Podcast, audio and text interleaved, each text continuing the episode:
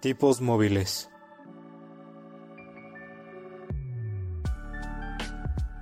Un podcast que va más allá de los libros y de la realidad.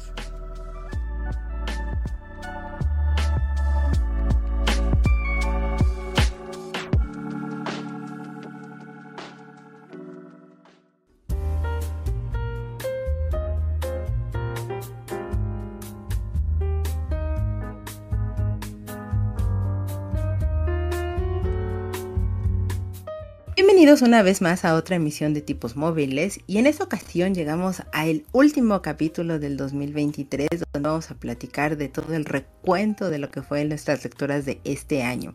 Y es que la verdad ha sido un año bastante interesante, con muchas ocupaciones, muy ajetreado, con muchas cosas, pero pues siempre es muy bueno estar haciendo como estas reflexiones, un análisis y por supuesto el recuento de las lecturas de lo que tuvimos en este año.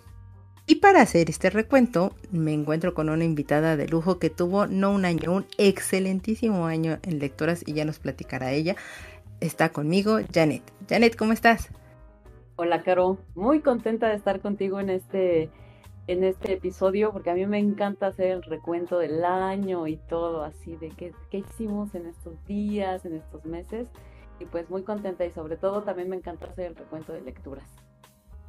Es que el, para alguien que es lector siempre es la cosa más maravillosa del planeta. Sí, totalmente. Pues querida Jan, no dilatemos más en, en hablar de qué, qué tal estuvo nuestro año lector y empecemos, pues digamos un poco con lo amargo para empezar a ir endulzando poco a poco el camino, ¿te parece? Me parece perfecto. Mira, para que no sea tan duro el golpe, te platico primero cuál fue mi peor lectura de este año. Y es que lamentablemente me tocó leer el libro de NP de Banana Yoshimoto. Y qué tortuoso se me hizo el libro.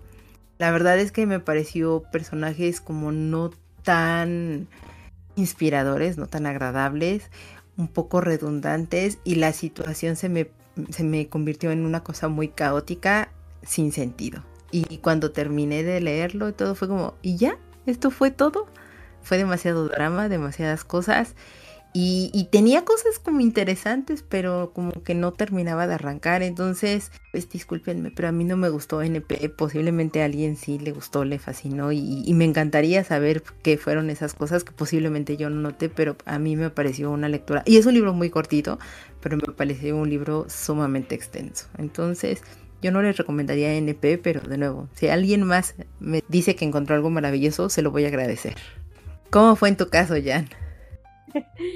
Pues curiosamente también fue un libro asiático. Sí. De, El libro se llama Mariposa, de Yusra Mardini, que es esta eh, eh, nadadora que cruzó, bueno, cuando fue los ataques en Siria, que cruzó hacia Europa eh, con un grupo de personas que este, pasaban por, por el mar. Y la verdad es que, aunque el tema me parece interesante, la manera en que está escrito, sé que no lo escribió ella, que pues, elige, eligen siempre escritores fantasmas para poner este tipo de libros, pero aún con el tema y aunque era un libro de pues, que nos hablaba sobre la guerra y estos conflictos, la verdad es que estaba muy mal escrito, la traducción también era muy mala, eh, me fue muy difícil despertar empatía por este personaje. De hecho, creo que tenía más empatía por ella antes de, haber leído el libro. Eh, y aparte de la sinopsis, lo que viene en la parte de atrás del, del, libro, la verdad es que no. falsa publicidad, falsa publicidad, amigos, no lo lean. Bueno, no sé, si quieren leanlo, pero la verdad es que fue mi peor lectura, no. Y tenía yo muchísimas ganas de leerlo, lo puse en el club y pues no, es una gran decepción. De hecho, en cuanto lo terminé, lo regalé. Alguien me dijo que lo que te lo regalo y me da mucha pena porque lo regalé en Navidad a varias personas sin haberlo leído. Digo, ay, por Dios, ojalá que les guste. Pero no, un fraude ese libro. Es que eso es muy triste cuando las, las cuartas de forro, bueno, la sinopsis que, o la, la contraparte de, de la portada, eh, uno lo lee y te emocionas y a veces los editores hacen cosas maravillosas y, muy brillantes que dices, ¡ay, se escucha buenísimo el libro! Pero qué gran desilusión cuando, cuando terminas el libro o cuando vas avanzando a lo largo del libro y que todo lo que te prometieron que había en esa sinopsis, en realidad realmente no pasa. Eso es muy triste. Estoy de acuerdo. Eso, eso a veces ocurre y, ni modo, no nos, no nos podemos quejar. Pero de nuevo, puede que haya alguien que a lo mejor sí le guste o algo y tenga un punto Er, eh, importante o relevante o algo que sí le cautivó en particular y que conectó con esa persona y pues si nos lo comparte, de nuevo, nos encantará saberlo, porque de nuevo es escuchar como una perspectiva diferente y está bien, porque quiere decir que esa persona notó algo que evidentemente pues nosotros no notamos, ¿no? Sí, y si a alguien le gustó Mariposa, que nos diga por qué en el club no nos gustó. Eh, sí, sí, sí, sí. Creo que nadie es su favorito. Te digo, pese al tema, que el tema es interesante y aprendimos mucho, pero no. Escucha muy interesante, sí, sí, sí. La verdad es que toda la aportación que se hizo fue gracias a las lectoras y, desafortunadamente no gracias al libro. Pero bueno, así pasa.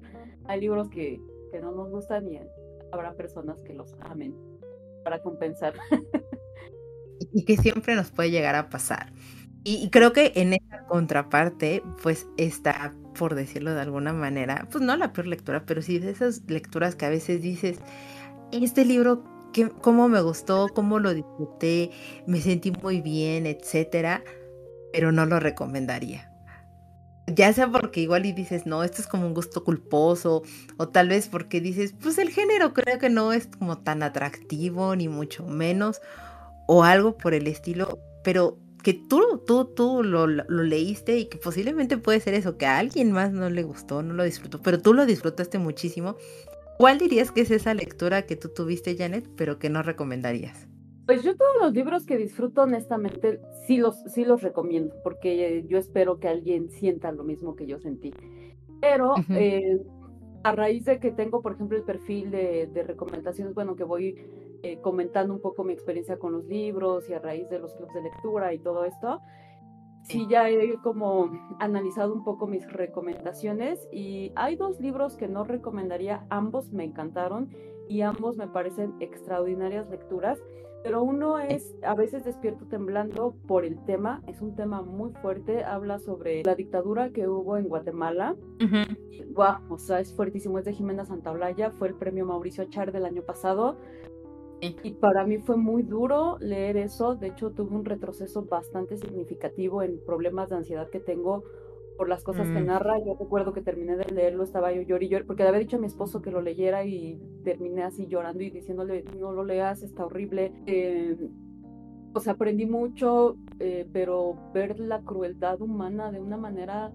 Y eso que la, la escritora lo trata con mucho respeto, no es amarillista, no es o sea, ella fue sumamente cuidadosa, tuvimos la fortuna de, platicar con ella al terminar la lectura y, me encantó todo lo que nos platicó, pero de verdad es que yo sufrí muchísimo con ese libro, eh, me, desestabilizó emocionalmente, entonces yo digo que si son muy sensibles o no les gustan los temas sobre genocidio, sobre guerra, sobre todo esto, pues sí diría, híjole, ten un poquito de cuidado, ¿no? Porque para mí sí, sí fue un desequilibrio fuerte. fuerte, sí. Eh, sin embargo, me, me, gustó mucho leerlo, la experiencia y lo que aprendí. Y el talento de la escritora es extraordinario, o sea, tiene una forma de escribir que me encantó. Ojalá la lea en, historias un poco eh, más amables, porque sí me gustó su manera de escribir. Y otro libro que no recomendaría por la extensión, que también lo amé y este año va a ser marcado porque terminé de leer esos cinco libros, es Juego de Tronos. la pasé súper bien, fui muy feliz en los siete reinos. Este escritor hizo que mi, mi, imaginación se desbordara así. No, no, no, es increíble el control que tiene de su universo, los personajes. Los puedes odiar, los puedes amar, pero están construidos de una manera increíble. La política, la religión, es, es una cosa maravillosa, pero pues son súper extensos, o sea, son más de 8000 páginas entonces, pues cada quien que asuma la responsabilidad, si lo quiere decir o no, yo nada de que, ay, tú me dijiste que los leyera, no, cada quien que lo lea si quiere. Yo la pasé muy feliz, pero pues no lo recomendaré porque son cinco libros, la historia no está terminada Eh, son más de 8000 páginas, es mucho tiempo, es un compromiso fuerte, entonces pues cada quien, es como yo decirles cásense o divórciense, no, ni, ni lean Juego de Tronos. Bajo su propio riesgo. Sí, cada quien. Yo fui muy feliz y jamás se me va a olvidar la experiencia que fue leer esos libros, fue casi año y medio lo que me aventé, no, casi dos años, pero no me arrepiento. Entonces son libros que no recomendaría, aunque los amé, sí, profundamente. Es que creo que dijiste la palabra clave. Es un gran compromiso una vez que entras en una saga tan extensa como lo es Juego de Tronos. Yo la tengo ahí en mi, en mi hermosa lista de pendientes por leer. Pero sí, sí es. Sobre todo el factor tiempo que uno debe de, invertir. No porque te pese, porque sabes que es algo que vale la pena, que es algo que, está muy bien, que, que es un universo bastante interesante y rico en sí. Pero híjole, decir, tengo que entrar a, a, a, Westeros y, a todo esto, híjole, no, no tengo todavía el tiempo para ir a visitarlos. No, sí, sí, es un compromiso fuerte. Sí, sí, sí, es un compromiso bastante fuerte, pero me, me gusta, me gustan tus recomendaciones. O sea, ambas, aunque una es muy fuerte y... Mis no recomendaciones. tus no recomendaciones, pero ¿qué es eso? ¿No? Te, tocan, me gusta que tienes estos dos polos, ¿no? Que son temas como uno es bastante fuerte y, bastante crudo, pero que está tratado de una manera bastante interesante y amable, muy entre comillas, ¿no? Por decirlo. Respetuosa, creo que esa es más la, palabra correcta. Y tienes este otro universo de fantasía y, guerras y, política e intriga y demás, que también puede ser bastante, bastante interesante, pero que implica un gran compromiso. Totalmente. ¿Tú, Caro, cuáles son tus no recomendaciones? Mis no, mis no recomendaciones, pues uno es un libro que a, mí, creo que a ti también te gustó mucho, me vas a decir que por qué lo meto aquí, pero eh, creo que puede ser como muy difícil para que la gente lo llegue a, apreciar de esa manera porque tiene muchos huecos. Eh, incluso tú y yo lo platicábamos. Estoy hablando de El Jardín de la Primavera de Tomoka Shibasaki ese libro, cómo me gustó, cómo lo disfruté, me encantó la manera en cómo te van narrando y describiendo, porque habla, ¿no? De este chico que vive de una manera como bastante aislada en, en un edificio que está a punto de que lo vayan a derrumbar y todo, y es bastante solitario porque se divorció y se ha alejado un poco de su familia y demás, y conoce a una vecina que está obsesionada con una casa azul que está a la vuelta o ahí en la misma calle donde ellos viven y bueno, toda la sarta de cosas que hacen para poder entrar a la casa y demás me pareció una cosa bastante maravillosa. Las descripciones que te van haciendo sobre Japón, eh, lo que va pasando, lo, cómo te van describiendo las casas y todo, a mí me gustó muchísimo, lo disfruté, me hizo trasladarme ahí, pero pues no lo recomendaría porque sí tiene muchos huecos. A mucha gente de repente no le gusta tener estos huecos que tu imaginación o tú mismo puedes ir creando, puedes ir teniendo. Y entonces por esta razón pueden creer que es un libro como inconcluso o que no tiene como mucho sentido. Y el final, pues también puede desilusionar a la gente. A mí me gustó, me parece como muy atinado, muy acorde a todo lo que te va contando en la historia, pero la gente puede sentir que es una gran desilusión y una decepción. Entonces, pues, por esa razón tal vez podrían sentirse estafados con El Jardín de la Primavera, pero yo les diría, léanlo porque es un libro súper, súper, súper bonito. Es muy bonito el libro y sí, creo que lo dices bien, es este un libro casi interactivo donde el lector va, va llenando esos huecos con, con las deducciones que vamos haciendo, porque tampoco es que lo deje así como a libre albedrío, sino que te va dando herramientas como un rompecabezas, ¿no? Entonces ahí yo, sí, a mí sí me gustó, pero sí, sí estoy de acuerdo contigo que puede ser que a mucha gente no le guste. Sí, sí, sí, puede, puede ser complicado, digámoslo, ¿no? Y mi otra no recomendación es una cosa súper, súper ñoña. Bueno, no tan ñoña, pero así como muy cursi y de eso. Para mí este es un libro totalmente de estos de libro de transición, pero que disfruto muchísimo y estúpidamente. Es, es para jovencitos. Acaban incluso de sacar ahorita creo que una serie. Y es Dash y Lily. De Rachel Cohn y David Levitan. Y es una historia plenamente navideña que se desarrolla a raíz de una moleskin o bueno, de, una, de un cuaderno, porque está Lily ama la Navidad y Dash odia la Navidad y entonces en cuatro o cinco días tienen una serie de retos, todo a través de una libreta de un cuaderno Moleskine, que lo dejan en el estante de una librería. Y ahí es donde se empiezan a conocer. Es una cuestión muy epistolar y bastante fantasiosa, si lo quieren ver así. Todo se desarrolla en la ciudad de Nueva York. Pero pues es este humor muy, muy muy joven y muy, muy, muy de adolescentes y demás, más en la época, tienen como cosas muy representativas y emblemáticas de lo que es la ciudad de Nueva York y que son cosas que hemos visto en miles de películas y pues si uno ha ido a la, ciudad pues también lo ubicas perfectamente y todo. Entonces es bastante, bastante cursi, bastante ridículo, es muy rapidito, pero pues bueno, me, me ha gustado, lo he disfrutado me ha acompañado en estos días del frío, del otoño, casi ya invierno y muy cercanos a la Navidad. Entonces para mí ha estado perfecto Dash y Lily. Yo digo que no le hagan caso a Caro y que vean la serie o lean el libro, porque yo vi la serie el año pasado, ay, no saben cómo la amo y este año la voy a volver a ver. De hecho, con mi esposo y yo el año pasado, este, así nos entregamos los regalos, nos fuimos dejando así como ay, qué bonito. pistas para quitar nuestros regalos de Navidad y, ay, no, sí, veanla o lean el libro. Yo vi la serie porque una amiga nos la recomendó y no sabía que estaba el libro. Creo que sí nos dijo, pero pues no puse atención. Y yo digo que no le hagan caso a Caro y que vean la serie, es preciosa, que lean el libro. La serie es muy bonita. Sí. La serie es muy bonita. Yo me la eché en una sentada muy rapidita porque está muy rápida y te va absorbiendo, sobre todo porque está muy relacionado con cosas de libros. Y son tres libros los que conforman la, la serie completa de Dash y Lily. Qué bueno, voy a leer el dos. El primero es Dash y Lily, el cuaderno de retos. El segundo creo que son 12 días con Dash y Lily. Y el tercero es, no me acuerdo cómo es en español, es Mind the Gap, Dash y Lily. Que, bueno, o sea, obviamente pues sigue, sigue avanzando la relación en estos, con estos dos personajes. Entonces, pues léanlos. Pues, yo sí voy a leer tu Y si hay cambios de la serie al libro, ¿eh? Del, libro 1 a la serie, sí hay cambios, sí. Ay, entonces lo voy a leer. Ya, yo voy a leer tu no recomendación. Me la apunto. Me parece. yo por eso dije, o sea, es una no recomendación. Porque vamos, puede haber gente que no le guste pues, tanto. Porque este es libro plenamente temático navideño.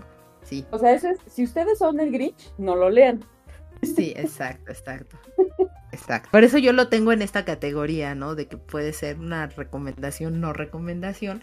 Que bueno, pues es un libro que yo sí estoy disfrutando, que me está gustando, pero puede existir esto como de, ay, está como muy fantasioso, está muy cursi, está bueno, pues sí, sí lo es, sí lo es. Sí, pero eso solo lo dice Lynch. puede ser, puede ser, puede ser totalmente ya.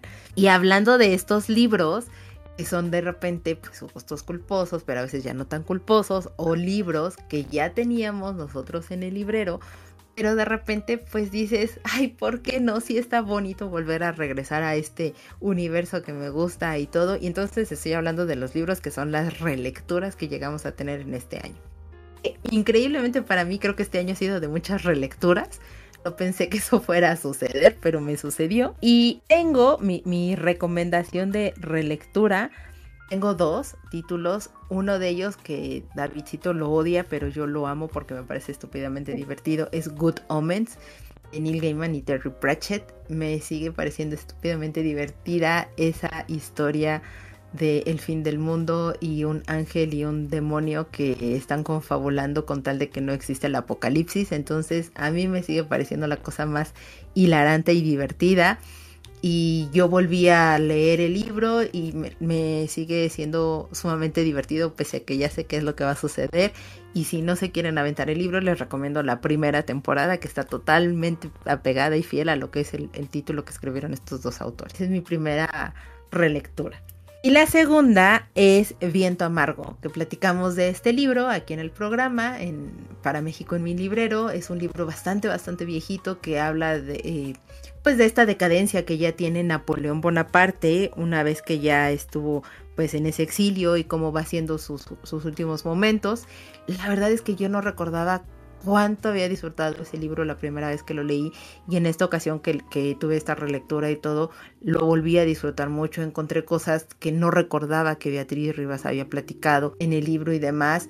Investigó mucho y, me gusta que haya esta ruptura de la cuarta pared y demás en el libro. Es un libro bastante, bastante pequeñito, pero que bueno, yo espero y desearía que lo disfrutaran tanto como me pasó a mí. Ese lo, justo lo, lo apunté esa recomendación de México en mi librero, porque sí me llamó bastante me gustó mucho el episodio que hicieron. Muchas gracias, Jan. Y pues tú platícame, ¿tuviste relecturas este, este grandioso año? Y a mí sí me encanta releer. Hay gente que dice, no, pero hay muchos libros por leer. Pues sí, pero si uno es feliz leyendo un libro, así como tú, pues ¿por qué no ser feliz muchas veces? eh, sí hice dos relecturas. Em, la primera relectura, pues ya me apasioné y me enloquecí y estoy con la fiebre ferrante. El año pasado leí la tetralogía de Nápoles en español y este me me puse el reto de leer esa misma tetralogía en italiano y releí los dos primeros libros, el 1 y el 2, me faltan el 3 y el 4. entonces soy muy feliz leyendo estos libros en su idioma original. Estoy súper contenta de que libros como estos me hayan hecho ponerme a estudiar y desempolvar lo que había aprendido hace tantos años y, y hacerme, hacerme el aprendizaje tan hermoso porque pues Elena Ferrante es una escritora bastante demandante con sus, con sus lectores, pese a la historia que mucha gente dice, no, es que este, las protagonistas están loquitas y están mal y, así.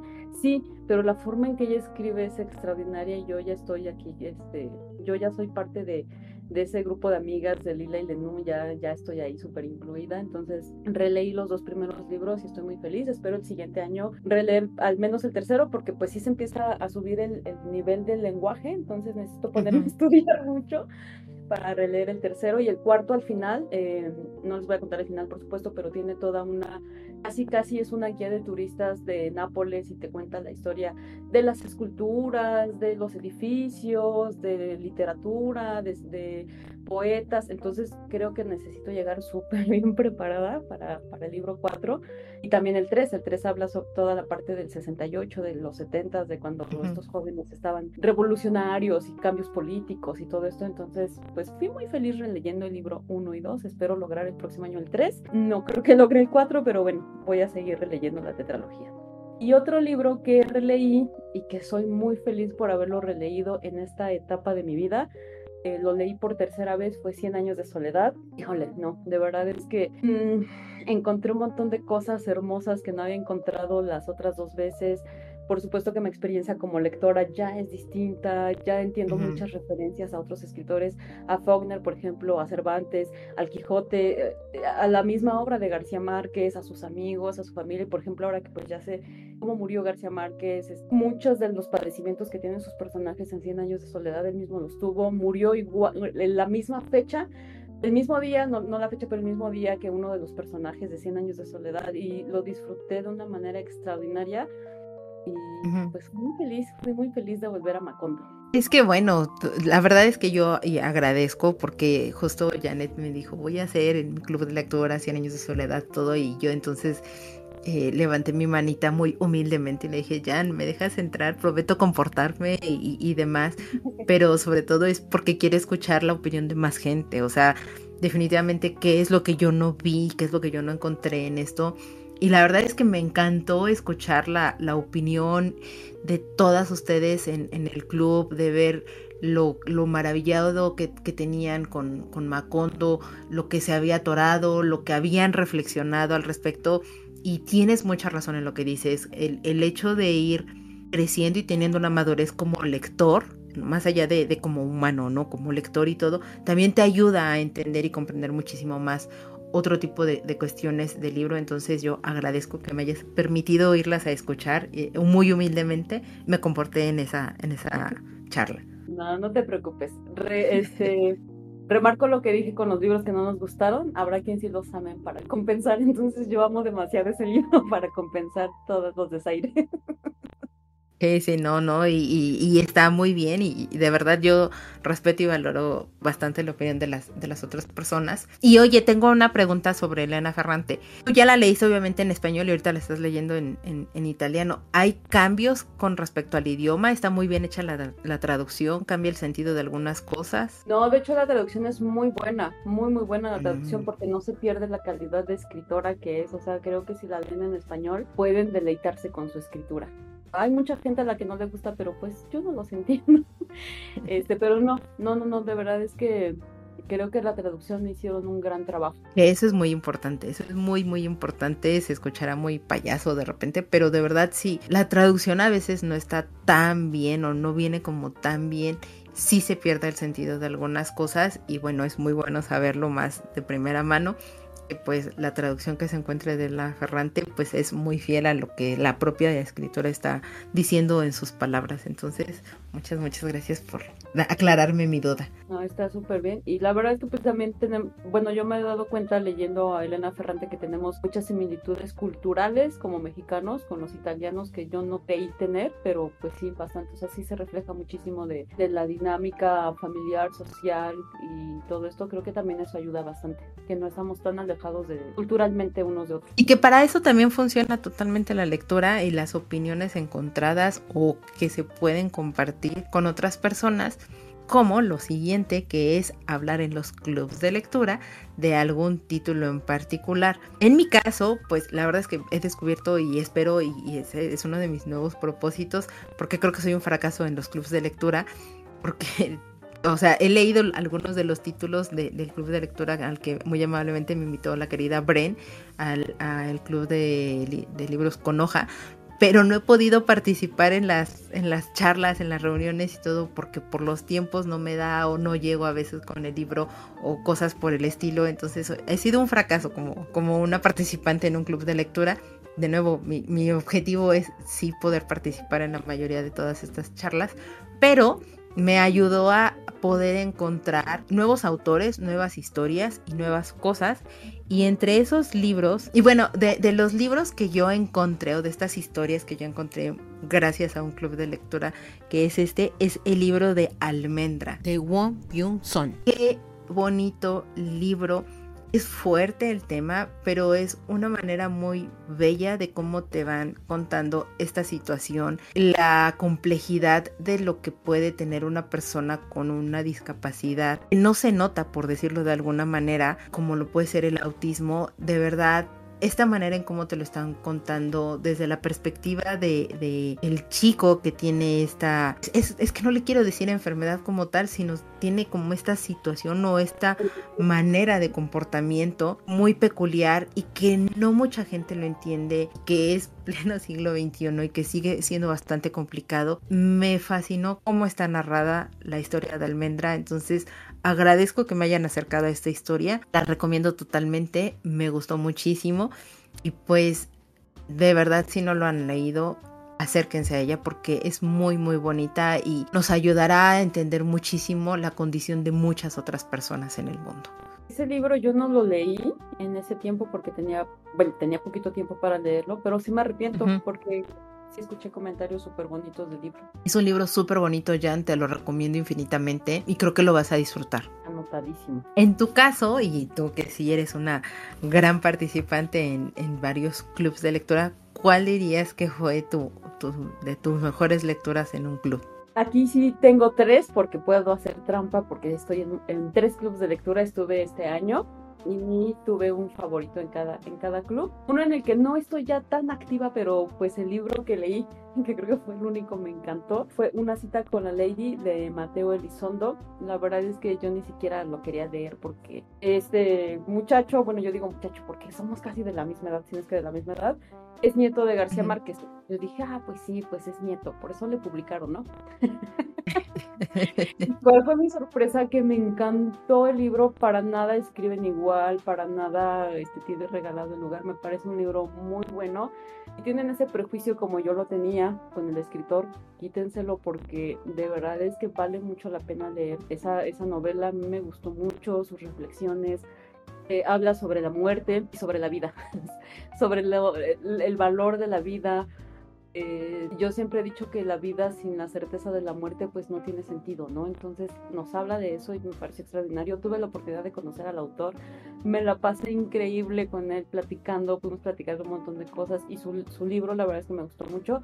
Hace poquito le publicaron un cuento también que justo habla de cómo, cómo él escribió una cita con la lady, el cuento, ay no me acuerdo cómo se llama el cuento, pero me encanta la conexión que hizo, ya también leí el cuento y la verdad es que me gusta mucho cómo escribe y fue una, una grata sorpresa y voy a seguir su trabajo y si saca nueva novela, nuevo cuento, lo que sea, yo lo voy a leer porque sí, sí me gustó y está completamente alejado de lo que, de lo que he leído de García Márquez, ¿no? Entonces fue una gran sorpresa. Eh, otro libro, ese, ese lo leí con los mismos libros, es Sofoco de Laura Ortiz.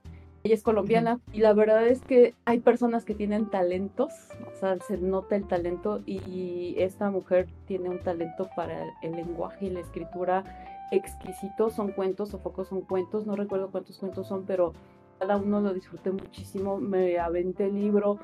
Me acuerdo que en el club decían, no, es que los cuentos se leen pausados y leanlo cada tercer día un cuento. Ay, no, yo lo leí, o sea, no recuerdo en cuánto tiempo, pero leía un cuento tras otro y era un deleite estar leyendo. Su uso del lenguaje me parece, sí, exquisito, así como cuando ay, no sé, o sea, me gustó mucho y dije, con ese libro dije, qué bonito es leer, amo leer. que esta, esta mujer sí logra un, un, ambiente tan bonito en su libro, me gustó mucho.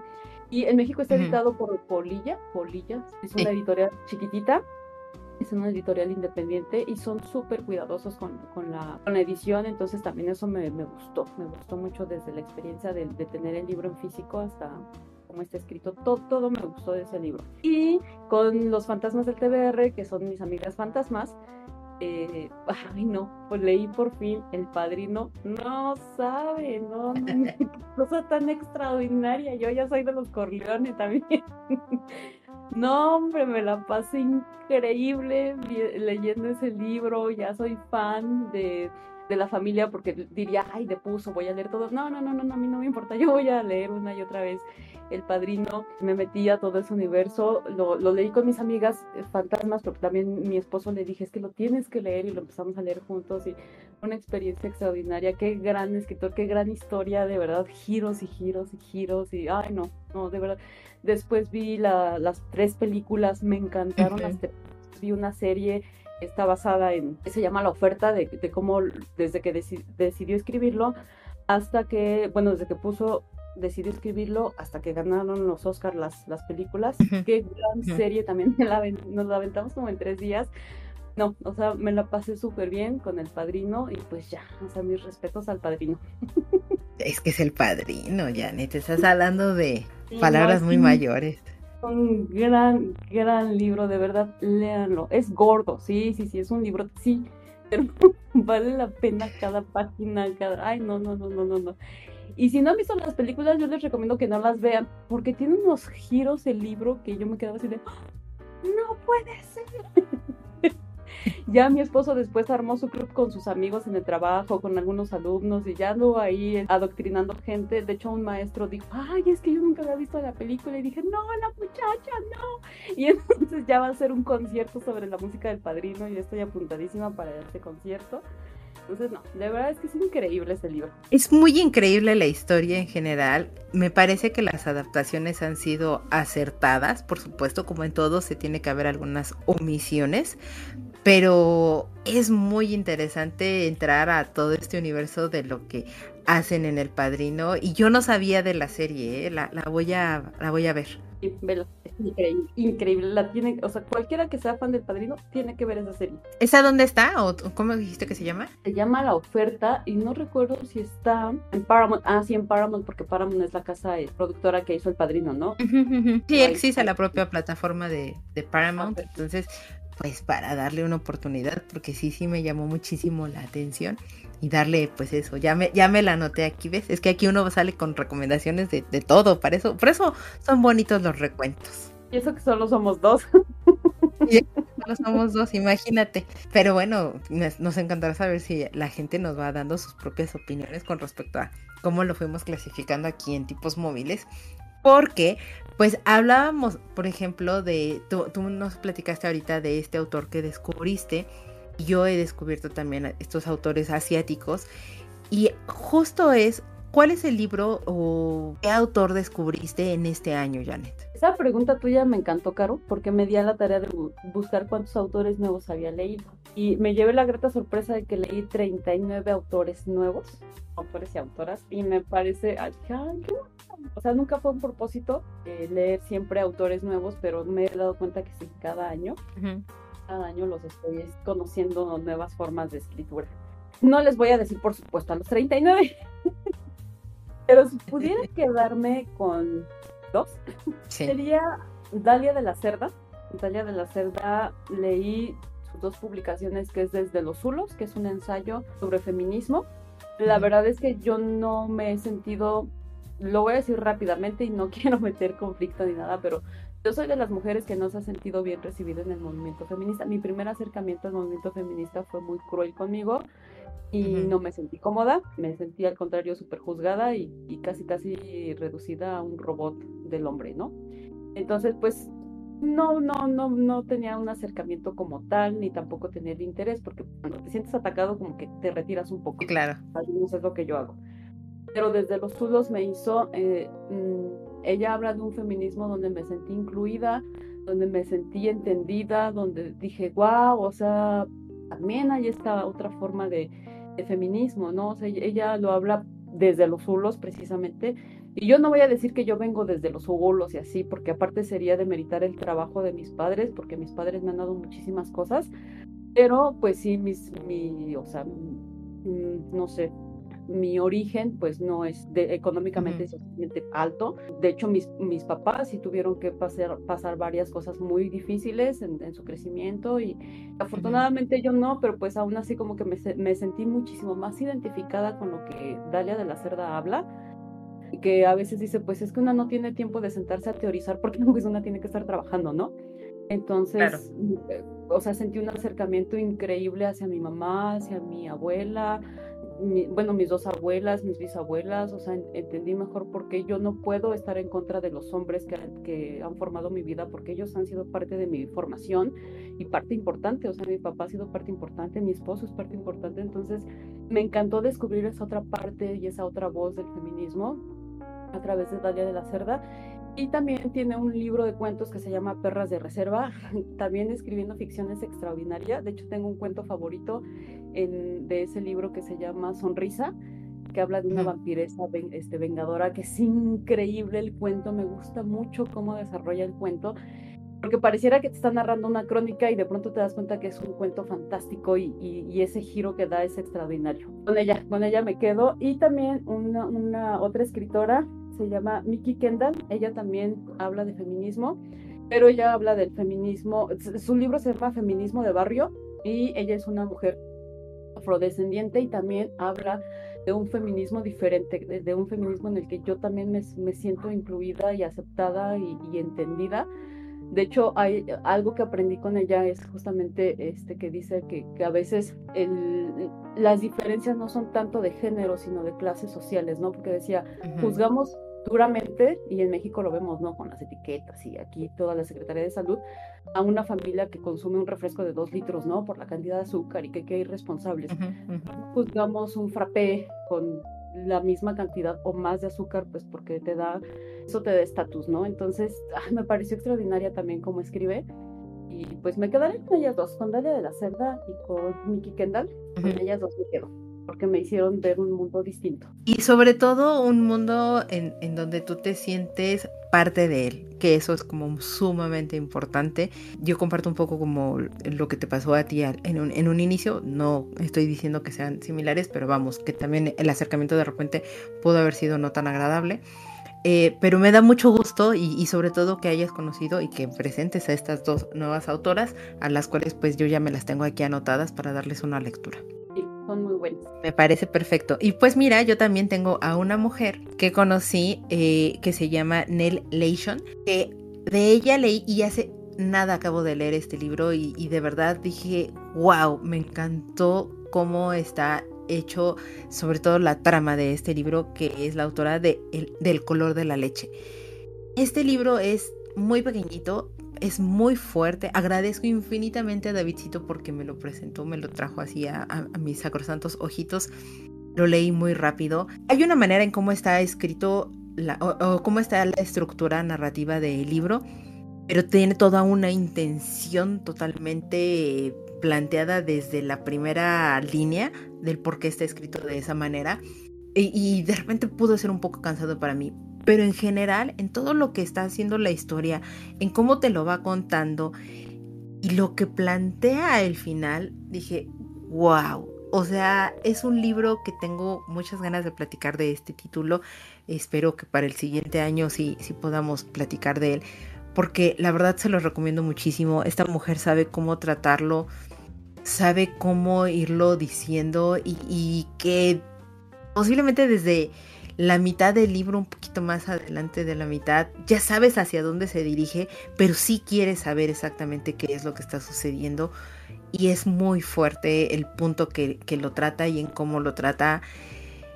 Maravilloso. La verdad es que me gustó muchísimo, se los recomiendo. De nuevo es un libro bastante, bastante cortito, pero que esta mujer supo cómo platicarlo y que una vez que lo empiezas a leer el libro es difícil que lo dejes. O sea, yo me lo eché casi en día y medio o algo así y vamos, porque tenía pues, cosas que hacer y eso, pero es muy, muy, muy rápido, muy ágil la lectura. Entonces se lo recomiendo de verdad muchísimo a esta mujer que es Nell Leishon. Y la verdad es que quiero leer más de ella porque me gusta la manera en cómo fue tan fácil de, tratar algo tan fuerte.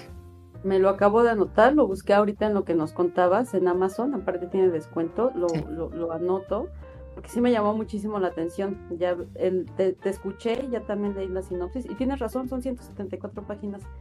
Y totalmente me lo anoto. Aparte el título me gustó. Es, de verdad es un libro súper, súper cortito, súper cortito, pero wow. es, bastante fuerte lo que toca, bastante, bastante fuerte. Entonces lo recomiendo muchísimo. Me gustó esta mujer, la descubrí y dije, wow, sí, sí, sí me quedo con ella por cómo lo fue narrando y platicando. Mm, también este libro, como dije, me lo acercó Davidcito, pero hay libros que yo compré en este año, pues que lamentablemente se, van a quedar un poco ahí en el, en el backlog o en el librero esperando su turno.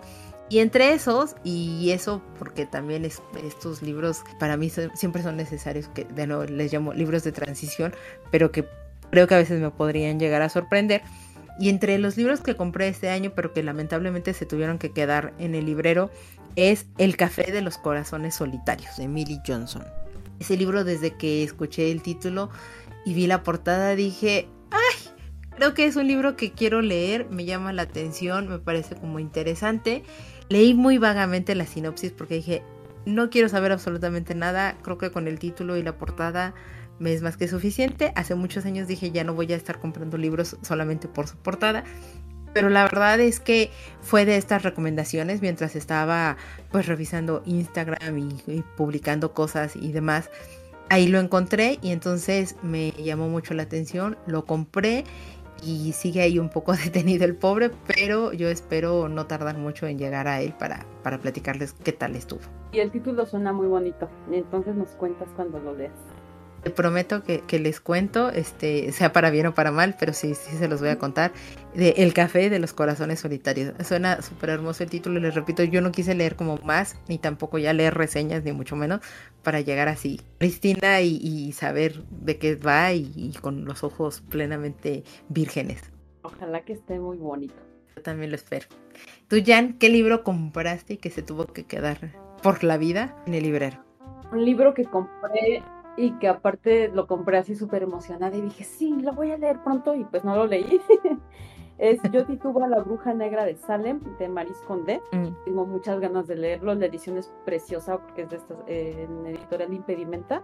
Tienen una edición sumamente cuidada, preciosa y así. Entonces tengo muchas ganas. He escuchado muy buenas recomendaciones de, este libro y pues sí, sí me quedé con muchísimas ganas. Espero el próximo año ya leerlo porque pues más o menos yo sí sé de qué va porque lo, lo recomendaron los chicos de los mil libros.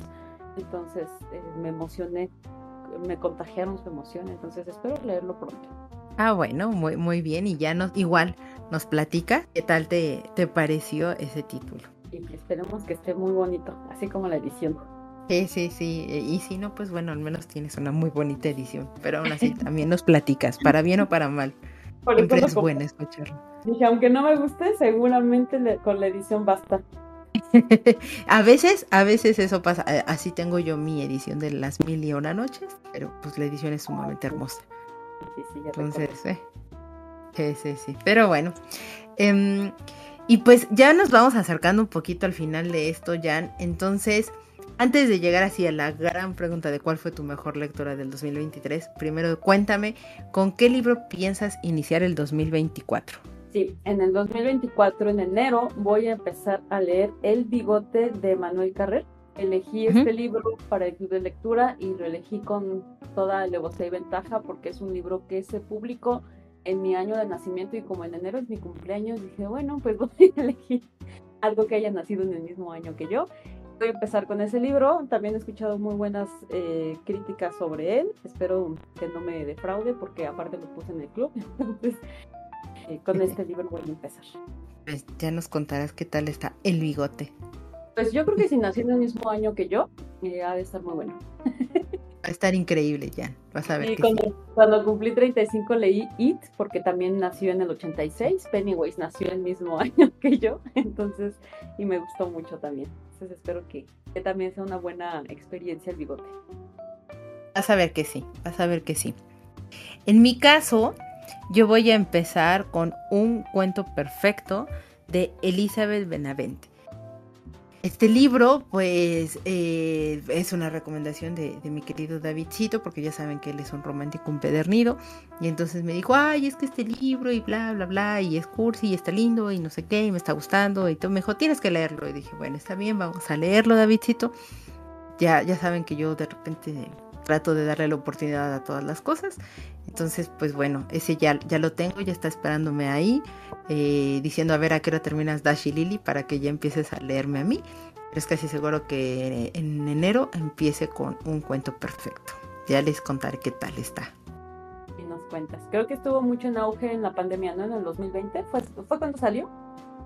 Eh, sí, creo que sí es cuando salió, pero sí, sí estuvo muy, muy en auge y, creo que eso era un poco lo que a mí me había alejado del libro, pero bueno, pues ahorita ya, este, dije, creo que ya es momento de, darle una oportunidad y pues bueno, ya les platicaré qué tal está.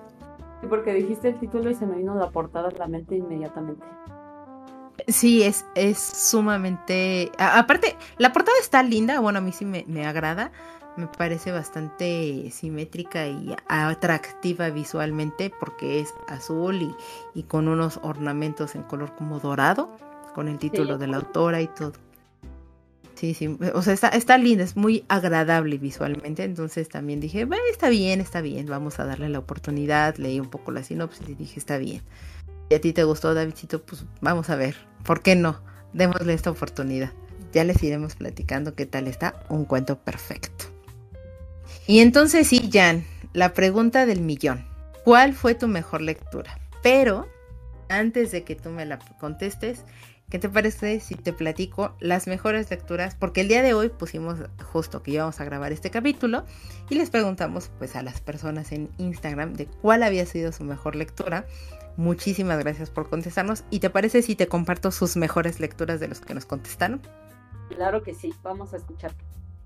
Mira, la primera persona que nos mandó su mejor lectora de este año y que tú la vas a amar, Janet, es de Daniel Lara, porque su mejor lectora de él fue 100 años de soledad. Excelente gusto, Daniel. Nos escribió también María R. Rosas y para ella la mejor lectura fue El secreto de la boticaria de Sara Penner. La verdad es que yo no la había escuchado, ¿tú la habías escuchado? No, tampoco. Entonces, pues María, si nos puedes platicar un poquito más de qué trata, pero pues, podemos darle la oportunidad. Eh, la siguiente persona que nos escribió es Ana Laura 11, que ella nos dice El instinto de Ashley Audrey. Ese libro sí lo he escuchado todo, he visto que sí tiene muy buenas reseñas y demás. Entonces yo lo tenía ahí pendiente, algo le ha llamado mucho la atención a Ana, entonces pues posiblemente sí me lo anote yo en mis lecturas del otro año. Sí, también estuvo muy sonado ese libro. No, no lo he leído, pero sí, sí, sí, sí, sí lo tengo presente. también nos escribió nuestra querida Fers, de Fers Books, que dice, hubo muchas, pero me quedo con Desde los Zulos de Dalia de la Cerda y La hipótesis del amor de Ali Hazelwood. Entonces, pues mira, comparte contigo una de estas lecturas, querida Jan, de, las que fue. La hipótesis del amor, tengo muchas ganas de leerlo, pero es eso que digo, si lo compraré o no. Entonces todavía no me decido. Pues igual le puedes preguntar un poquito más a Fer, a ver qué, eh, qué es lo que te dice. También nos escribió Always Books by Caro, que dice Un corte de alas y ruina. De Sara J. Maas. La verdad es que yo no había escuchado de este título, estuve buscando ahorita un poquito de él, pero le voy a prestar un poquito más la atención para ver qué tal está. No, yo tampoco lo conozco. Nuestro querido Alan Farmer, que nos dijo mi mejor lectura es Ana de las Tejas Verdes. De Lucy Maud Montgomery. Nuria Bertiu nos dice que leyó El beso de la mujer araña de Manuel Puig. La verdad es que tampoco lo he leído, pero sí lo había visto, entonces pues podría darle una revisada. También nos escribió Sabina Álvarez que nos comenta que leyó El secreto de Shane de Laura Gallego y pues la verdad no había escuchado de este título, pero pues será cosa de ver de qué trata. Yufen Rosalí nos escribe, tengo dos destacables y me es difícil elegir entre las dos. Alas de sangre de Rebeca Yarros o Esposa de mi jefe de Roxana Aguirre. Así que bueno, la verdad es que yo he escuchado más el primer título, he visto que está muy muy en boga o muy en tendencia últimamente, será cosa de darle una oportunidad, ver qué tal, pero es la al parecer la elección de muchos otros lectores. Y por último, nos escribe Blisani que dice, estoy entre ceniza en la boca de Brenda Navarro y una grieta en la noche de Laura Baeza. Creo que ambas historias pueden ser bastante interesantes, un poco complicada la elección, pero son buenas recomendaciones y opciones para tener como muy buenas lecturas. Muchísimas gracias a todos ustedes por compartirnos sus mejores lecturas de este 2023. Varias de ellas pues sí, les vamos a echar el ojo y por qué no anotarlas también ahí de repente para que podamos darles una leída y pues podamos platicar qué nos pareció también a nosotros. Entonces, Jan, ¿estás lista? Creo que sí. Cuéntanos, ¿cuál fue tu mejor lectura de este año? ¿Cuántas puedo decir? ¿Una, dos o tres? Las tres. Tres. Este año tuve un gran año de lecturas. Según yo dije, en el 2023 no voy a leer. No voy a leer más que 30 libros.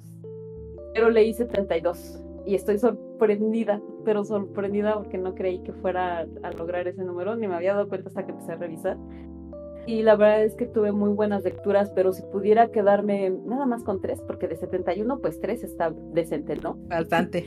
Ah, uno es Aquí no es Miami de Fernanda Melchor. Amo a Fernanda Melchor. Me gustó muchísimo porque me di cuenta que puede ser multifacética y escribir de distintas formas y me gustó mucho. esto es crónica, es muy diferente a los otros libros que he leído de ella, que es temporada de huracanes y Paradise. Y la verdad es que aquí no es Miami, me, me sorprendió muchísimo, no creí que me fuera a gustar tanto, me tuvo tensa, me hizo conocer una Fernanda Melchor distinta y bueno, pues quedé más enamorada de ella. Otro libro que me gustó muchísimo es de la premio Nobel Annie Knox, es Pura Pasión yo no quería leer a Nier Knox porque dije, no, pues es la premio Nobel, todo el mundo lo está leyendo, yo no quiero ir con las tendencias. yo siempre con mi espíritu rebelde, según. Pero una amiga me dijo, por favor, Janet, léelo, te va a gustar. Y pues lo amé. El libro es pura pasión. Me encanta porque es pura pasión. Es una mujer que no le importa nada más que su pasión, su deseo y ella misma. Y me encantó, me encantó porque si alguien, alguien de ustedes se ha enamorado con ese apasionamiento irracional, lo puede entender. De hecho, acabo de, leer hace poquito 24 eh, horas en la vida de una mujer de Stefan Zweig y la protagonista dice, estas cosas o se entienden o no se entienden. Entonces, si alguien ha vivido esa pasión desbordada, por supuesto que, lo, que va a entender a Niernox y la verdad es que yo lo disfruté de principio a fin. Y el tercer libro también es un, es un escritor que descubrí a raíz de México en mi librero, fue Bernardo Esquinca y fue Necropolitana el libro tan extraordinario porque es la quinta entrega de, un personaje que se llama Casasola, que es un periodista que viaja en el tiempo. Y él explica por qué hay, eh, dentro de la historia explica por qué hay tantos temblores en la Ciudad de México y es porque se abren portales para viajar en el tiempo. Ay, no, es extraordinario cómo lo pinta, este, las puertas que no llevan a ningún lado. Hay muchas puertas de las que él habla y créanme que me hizo levantarme del sillón y dije, tengo que ir a ver esos lugares. Bueno, pues me fui al, Zócalo, me fui a Bellas Artes, estuve viendo las esculturas, me fui al Museo de la Medicina, eh, estuve viviendo la ciudad de una manera muy distinta gracias a este libro. De hecho, le decía a mi esposo, hay tantos años que perdimos en los bares y cantinas de la ciudad y no había visto las esculturas y los portales porque eh, a mí siempre me ha gustado muchísimo caminar en la Ciudad de México. Viví mucho tiempo ahí en el centro, ahí al lado del Cine Teresa, que bueno, para quien no sepa, nos acerquen ahí. Pero yo viví ahí, viví muy feliz. Bueno, no, o sea, me hizo reenamorarme otra vez de la ciudad porque yo ya estaba muy pesimista y Bernardo Esquinca vino y me dijo, a ver, señorita, vives en una de las ciudades más hermosas del mundo, vívela, ¿no? Entonces, de verdad, amo a sus personajes y de ahí conocí otro personaje que se llama Elvis Infante, que es de otro escritor, que es del Diablero, está también la serie del Diablero. No, no, no, me, me moré una vez más. O sea, me reconquistó la Ciudad de México gracias a Bernardo Esquinca, Necropolitana es extraordinaria. Aparte, yo vivo en la, en la colonia este, metropolitana y dije, no, ya voy a cambiar a mi, mi dirección a Necropolitana. Entonces, ay no, viví de una manera, o sea, tridimensional esa historia. De verdad es que me encantó. Lean a Bernardo Esquinca. Y es que aparte vivir, o sea, a mí lo que me pasa mucho es cuando tú lees sobre una ciudad, la Ciudad de México, alguna otra ciudad, o algún pueblito, o algún estado, o lo que sea, que tú ya viviste, o que tú puedes visitar e ir a conocer, y lo comparas con lo que acabas de leer y todo. Ay, no, la experiencia es 95 mil veces mejor y, es muy, muy, muy distinta y hace que te... que, pase esto que te sucedió a ti, ¿no, Jan? Reenamorarte de, de esta ciudad es muy maravillosa. Yo siempre sigo diciendo que pese a su caos, el ruido, la gente, la contaminación y muchas otras cosas negativas, también tiene muchas cosas positivas y la Ciudad de México definitivamente es una gran ciudad para vivir. Y a raíz de ese libro, la verdad es que nos pusimos eh, mi esposo y yo eh, estar caminando por la ciudad mínimo, mínimo dos veces al mes, ir a los museos, ir a las exposiciones, lo hemos hecho y la verdad es que lo hemos pasado súper bien. Y aparte nos hemos acordado de muchas cosas, porque cuando éramos novios pues nos veíamos ahí en el centro, el, el el Sambor de los Azulejos pues es parte de nuestra historia, no sé, o sea, Bellas Artes, yo trabajé algunos, algunos años en Bellas Artes, ay no, las esculturas, la verdad es que hemos vivido la ciudad de una forma muy distinta, muy bonita y, y, a raíz de este libro, porque él también le dije, tienes que leer este libro, a los dos nos gusta mucho leer y, definitivamente ese libro se lleva así la mención honorífica y el mejor libro y todo. Me parece muy bien, querida Jan. Pues mira, yo no tengo tan opciones, pero tengo dos. Eh, porque este año, este año a mí me acompañaron, como casi toda mi vida me han acompañado los libros y los mangas. Entonces yo tengo una mejor, mi mejor lectura como manga ha sido Frieren. Esa recomendación nos la hizo César. Tú la empezaste a leer gracias al amor que él tiene hacia esta historia y demás. Empecé yo a leerla y de verdad es una historia súper, súper, súper bonita.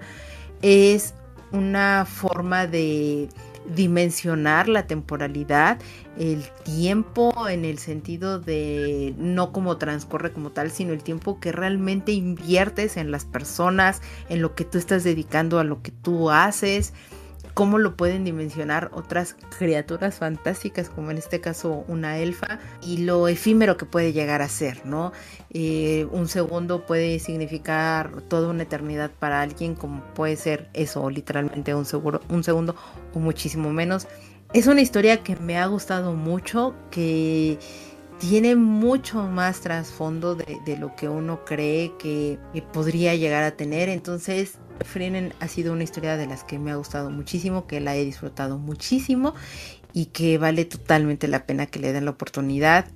Y si eso lo, lo aderezan con ver el anime, que está súper, súper bonito y lo han llevado de una manera magnífica y maravillosa a la animación, esta historia, de verdad se los recomiendo muchísimo porque vale la pena ir acompañando la lectura con la animación porque se van complementando la, transición que hacen de lo estático a el movimiento y que tiene estos pequeños huecos que a veces te llena la animación es sumamente disfrutable. Entonces la historia se enriquece todavía muchísimo más. Se la recomiendo muchísimo. Muchas gracias César por presentarme esta historia. Y pues bueno, la recomiendo infinitamente. Y mi, otra historia, o mejor dicho, mi, mi otra gran lectora que tuve, que en este caso fue de los libros, es Fahrenheit 451 de Bradbury. Ray Bradbury se ha convertido en un autor muy, muy favorito, particular porque lo he disfrutado muchísimo. Esta historia la tuve detenida. Eh, recuerdo que este libro llegó a mí por un regalo.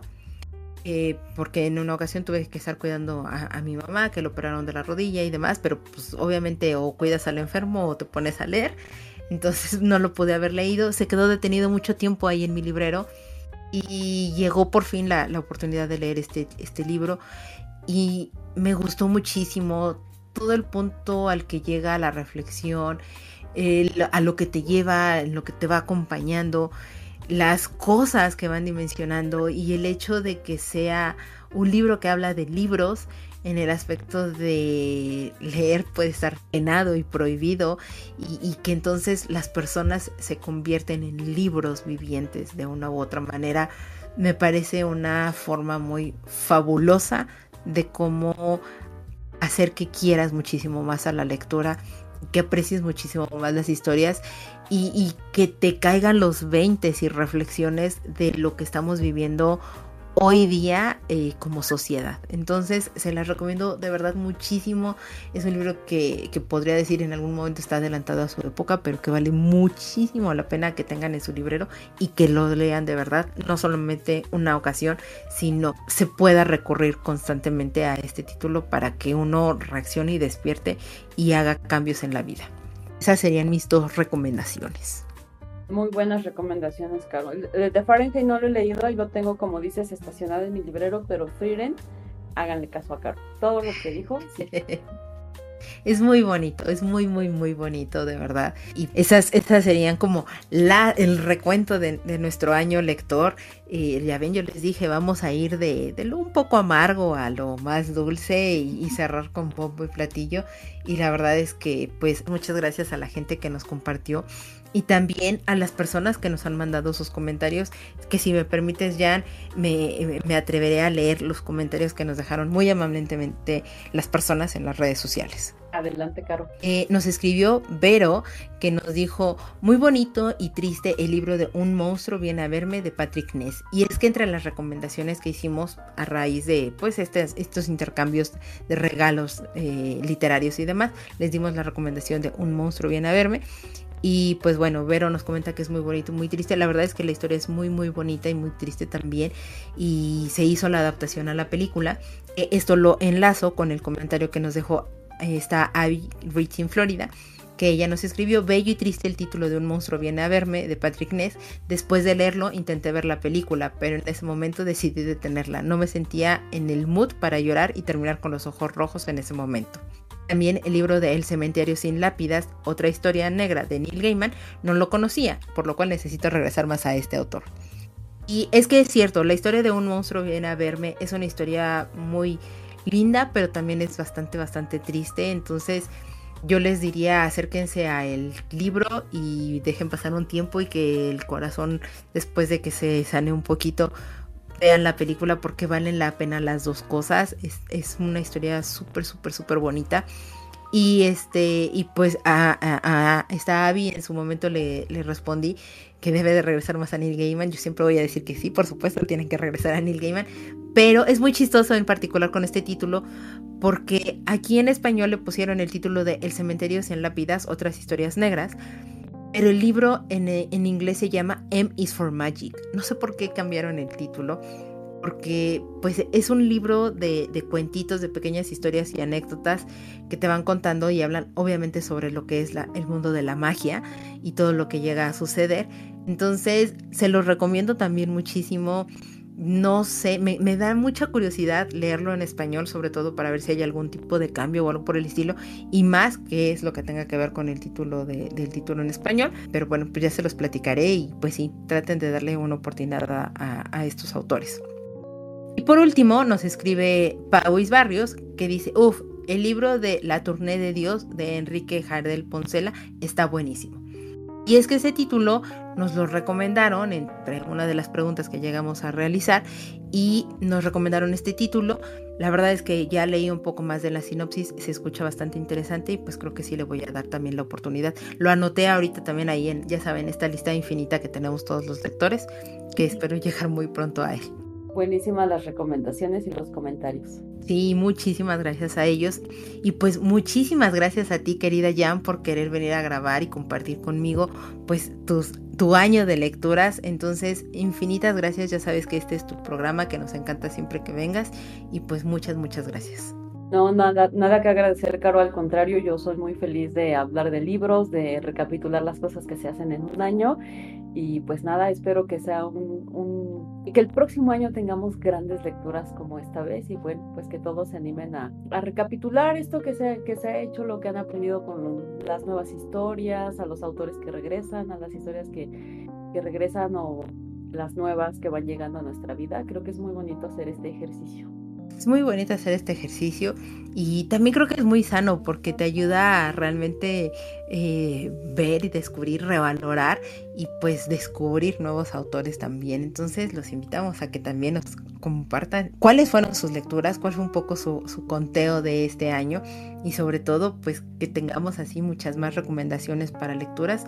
Y Jan, por favor, pues danos tus generales, dónde te siguen y demás. Pues yo estoy solamente activa en Instagram, soy pésima con las redes sociales, entonces me concentro solo en una, que es Lecturas y Locuras. Ahí voy dejando mis experiencias con los libros, no tanto así como reseñas, sino les cuento mi experiencia personal y sobre todo emocional que me van generando las lecturas. Ahí me pueden seguir, también me pueden dejar recomendaciones. Este, más que seguir, me pueden acompañar porque pues yo he aprendido mucho más de lo que pudiera yo enseñar a alguien. Si no pueden acompañarme ahí en, lecturas y locuras, dejarme sus recomendaciones, sus comentarios, si les gustan este, los libros que estoy leyendo o no. Y bueno, ahí también cada miércoles voy dejando lo que voy leyendo. A veces me atoro en las lecturas, entonces pues les platico otras cosas, siempre de libros. Esa cuenta la uso exclusivamente para hablar de, de libros porque me encanta. Y pues nada, ahí me pueden dejar chismecitos y recomendaciones y así. Y es muy divertido estar escuchando a Janet eh, en sus recomendaciones, en lo que va leyendo, en lo que va encontrando en el mundo literario. Entonces, de verdad, de verdad, síganla. Y muchas gracias una vez más, Jan, eh, por venir este, a grabar en este nuestro último programa del 2023. Entonces, en esta ocasión no les voy a decir que nuestro siguiente capítulo se trata porque Todavía no lo sabemos, nos vamos a tomar, ya saben, como cada temporada, un pequeño descanso, pero regresaremos en el 2024 pues con más fuerza, más renovados y con muchísimas más lecturas.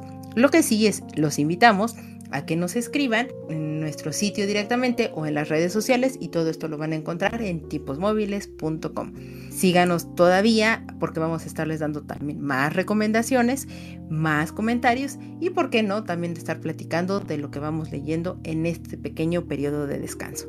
Muchísimas gracias a todos por acompañarnos este año. Esperemos pasen unas excelentes fiestas y que por supuesto reciban el 2024 de la mejor manera y con toda la mejor vibra. Que vengan muchas buenas lecturas. Yo soy Carolina y nos escuchamos hasta el próximo año. Nos vemos.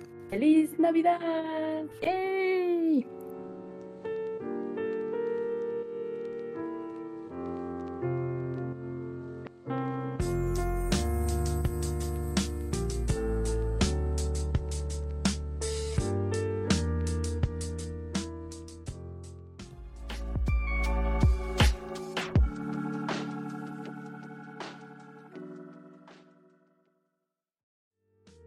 Qué gran desilusión. Oh, el camotero.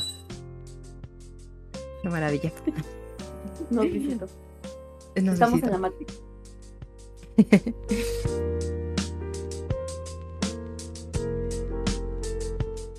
patrocinador oficial. Sí, el patrocinador oficial de este programa fue Adam Mele Ninja del Podcast Beta. Muchas gracias. Muchas gracias, Adam.